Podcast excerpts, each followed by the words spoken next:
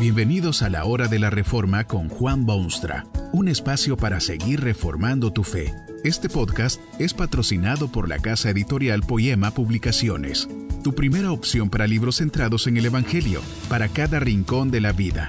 Para ver los nuevos libros de este mes, visita nuestra página www.poema.co. Ahora escuchemos a Juan Boonstra con el programa de hoy. El rey era fuerte, el rey era dueño incontestable, el rey tenía todas las cosas bajo su control absoluto, el rey estaba rodeado de suntuosos detalles, el rey era riquísimo. Una noche entra en las calles silenciosas de su ciudad capital una banda ruidosa de hombres extraños montados en camellos desde larga distancia. Dice la escritura que al enterarse de la misión de estos seres extranjeros, el rey Herodes se turbó y toda Jerusalén con él. ¿Por qué se turba el rey y sus cortesanos? ¿Turbado? ¿Un hombre de gobierno, cetro de oro en su mano al mando de fuerzas poderosas, turbado, inquieto? ¿Por qué? Bueno, como mucha gente que ha ocupado tronos o sillones de poder o posiciones de responsabilidad pública, había razones ciertamente por las cuales este Herodes famoso estuviese turbado en espíritu. Piense usted en la política de aquel rey había demostrado ser sumamente religioso, tan solo por razones políticas. Su corazón no tenía nada que ver con lo que hacía. Todo era conveniencia, ganarse popularidad, hacerse apreciar por sus súbditos, a quienes obviamente considera verdaderos tontos porque cree que puede engañarlos con tanta facilidad era rey de los judíos y quiso hacerse popular con estos judíos dominados por la bota de Roma y les edifica sinagogas y se hace propaganda de ser judío él mismo de la más pura estirpe.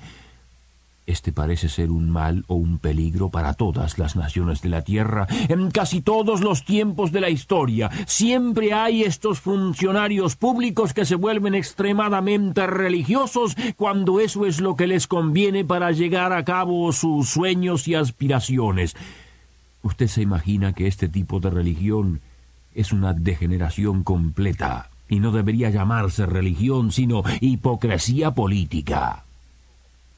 Cuando llega el momento de crisis, que siempre llega en la vida de cada uno, ese tipo de religión superficial y de conveniencia no sirve para nada, es tiempo perdido, completamente inservible.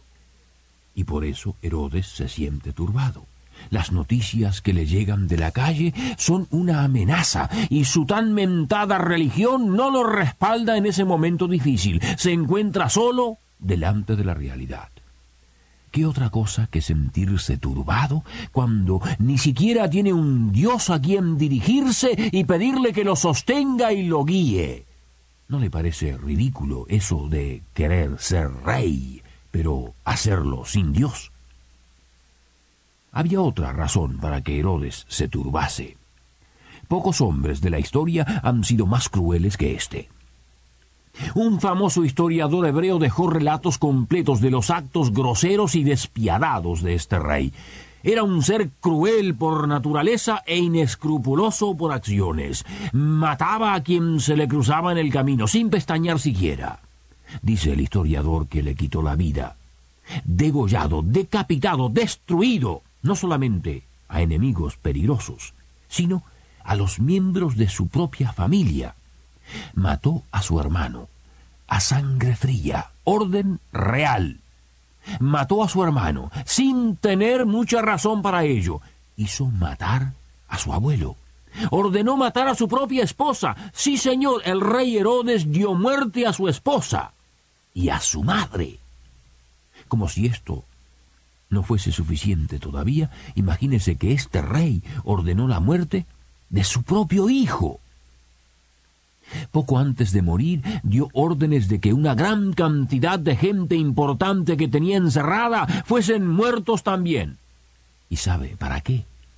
Esta fue la razón de su orden de matar, para que no falten lágrimas cuando yo me muera.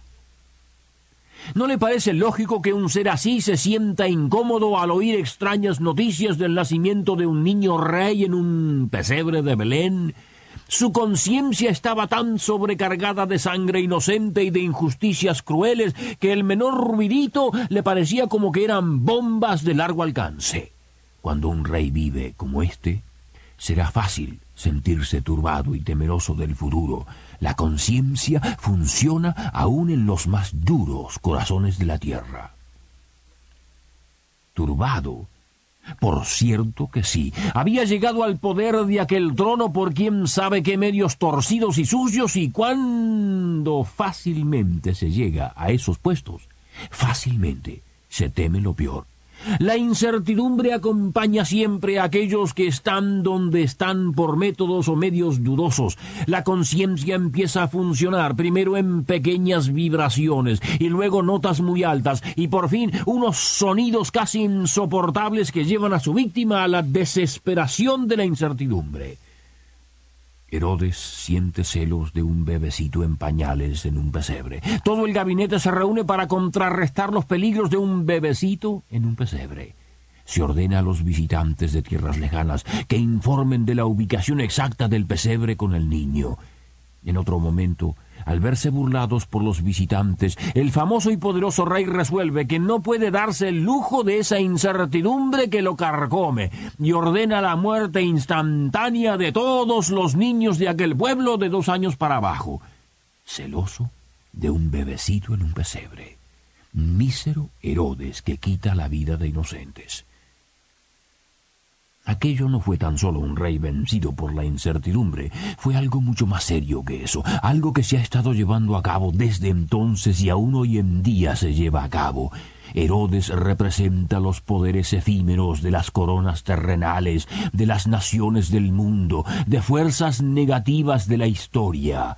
Aquel niño representaba a Dios, el poder divino, el interés divino en los asuntos humanos, el amor de un Dios bondadoso que quiere abrir puertas a su cielo. Aquello era un enfrentamiento decisivo entre las fuerzas del mal y las fuerzas del bien. Un ejército contra el otro en batalla final. Dos seres que se desafían en duelo mortal. Herodes y Jesucristo. Ahora empieza usted a ver la transformación increíble del escenario. El rey de suntuosos palacios se está haciendo más y más pequeño, disminuye, se aplasta, casi ha desaparecido. Se ha vuelto un mero pigmeo, apenas visible. El bebecito, en humilde pesebre, rodeado de las bestias, recibe la visita de distinguidos sabios del oriente, pastores se arrodillan ante él y le rinden honores. Ese bebecito está creciendo, creciendo, multiplicándose, levantándose, haciéndose gigante, gigante, gigante. El pigmeo y el gigante, Herodes y Jesucristo. Qué desigual batalla entre el pigmeo y el gigante. ¿Creería quizá aquel entontecido rey que podría en efecto destruir al Hijo de Dios? Por eso fue que ordenó la matanza de todos los inocentes. Calculó que dos años sería suficiente tiempo como para asegurarse de que aquel bebecito también muriese. ¡Qué pigmeo era el rey de Judea! El bebecito fue arrollado en sus pañales por cuidadosos padres, montado en un asno y llevado a las seguras tierras de Egipto. Allí creció y luego volvió a su tierra y anduvo por el mundo haciendo bien, y fue juzgado por jueces constituidos y declarado digno de muerte, y fue crucificado, y en aquella cruz dio el Espíritu. En ese momento las fuerzas del pigmeo Herodes quizá gritaron de gozo al ver su propio triunfo y el fracaso del bebecito de Belén. Pero unas horas después, aquel Jesús se levantó de los muertos, salió a nueva vida, se apareció a sus discípulos, les dio órdenes específicas y su reino ha ido en aumento desde aquel día hasta el presente.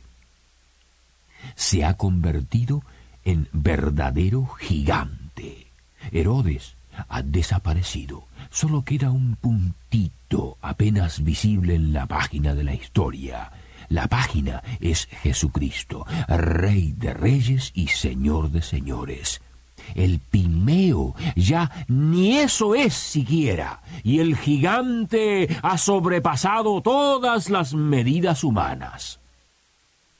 Sigue aún el conflicto entre el pigmeo y el gigante. Usted es parte del conflicto. Todo ser humano es parte del conflicto. Nadie puede declararse neutral. Hay de aquellos en puestos de autoridad que quieren exiliar al Hijo de Dios, echarlo de sus contornos y vivir como si Él no existiese o como si no fuesen responsables delante de Él. Cual Herodes estos pigmeos desaparecerán y serán convertidos en cenizas sin significado. Ay del hombre o la mujer que considera al Cristo como algo indiferente para él o para ella. Con Herodes, también ellos volverán a la nada. Los pueblos se rebelan en contra del Cristo, se declaran ateos, no creen en Dios o cosa semejante, se declaran seculares o neutrales como si tal cosa fuese posible.